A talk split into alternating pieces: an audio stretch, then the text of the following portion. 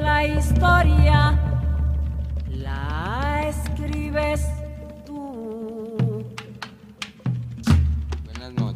soy John Alejandro López Hernández. Continuamos con la lectura de Chambacú, Corral de Negro de Manuel Zapata Olivella. Los gallos enseguecidos buscaban los últimos resplandores de la tarde para disparar sus espuelas, la cabeza y la garganta agujereadas. Los coágulos ya no taponaban las heridas. La muerte se regocijaba en prolongarles la vida. Voy cincuenta pesos a mi gallo. Dolo la apuesta al mío. Se repelían las voces de los amos, los exarbaban. Dominguito se metió la mano en el bolsillo y se lo encontró vacío. Se mordió los labios, había lanzado el desafío y no podía aceptar la réplica del contrario. Tu gallo se muere, respondió con desaliento, engañándose a sí mismo. Antes verás muerto al tuyo.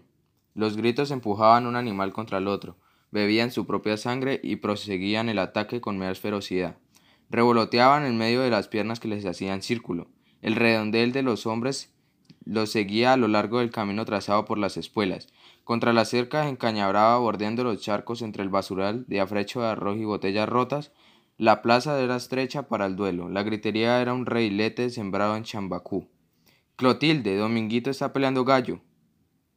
Todavía no cumplía quince años y ya medía su pasión de gallero con los viejos del barrio. Prefería haberlo viciado en el trago como a su tío José Raquel. Se quedó silenciosa. Sus golpes habían hendido repetidas veces la cabeza al hijo sin querer su herencia de gallero. Derrotada, ni siquiera le daba una súplica a la Virgen. Se resignaba a que tomara su avieso derrotero. La cotena le asusó encolerizada. No debes permitírselo. Si ahora no lo aguantas, se te desmandará. Ese vicio corroe el alma. Si ganan un peso es para apostarlo.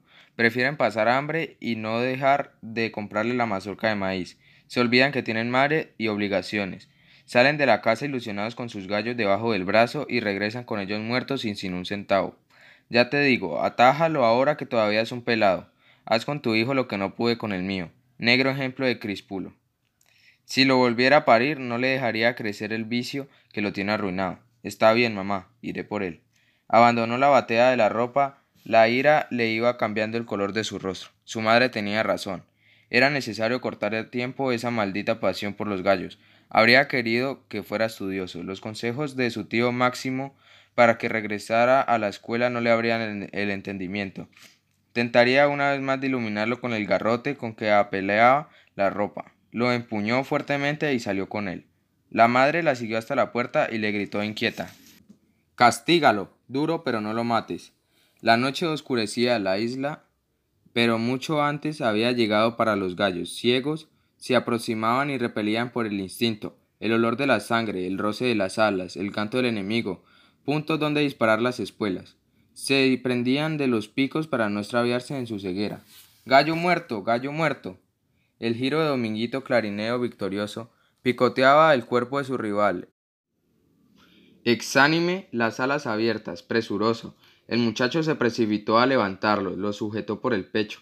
El roce de la mano enfureció al animal ciego. Picó el botón de la bragueta y clavó la espuela en el muslo. Dominguito supo en su propia carne cuánto dolía una puñalada de gallo. ¡Ay, mi madre! El animal respondió con el canto. Sabía que sus puntas habían penetrado a lo hondo. Menos mal que no te vació las testes. Debe ser grande la herida porque sangras mucho. La algarabía de las voces, el ardor del canto que repetía incansablemente su desafío. Dominguito lo sujetó debajo del brazo. No es nada. Recibía el pago de los perdedores, orgulloso de herida y de su gallo. Es una fiera. Giro como ese no se ha visto en Chambacú. Llegó a la plaza, el garrote fuertemente apretado, se adentró entre el revoltijo de hombres que comentaban la pelea. ¿Dónde está mi hijo? Anacleto, que desplumaba a su animal muerto, le respondió con desgano. Va cojeando por el callejón. ¿Qué le ha pasado?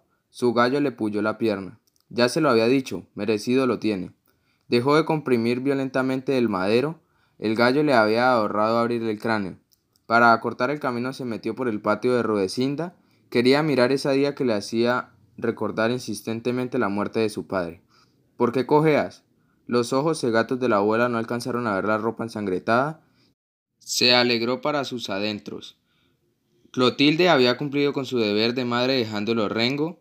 Dominguito después de chupar repetidas veces la cabeza del gallo. Lo colocó en la tirante. La pregunta de la abuela le resonaba en la mente. Escupió y respondió acongojado. Me puyé un pie. Creí que tu madre te había pegado. Fue con una estaca. Déjame ver. No es nada, abuelita. Al entrar, Clotilde escuchó la respuesta del hijo y se quedó callada. No quiso alarmar a la madre. Si se enteraba de la verdadera causa de la cólera del nieto, la mataría la angustia.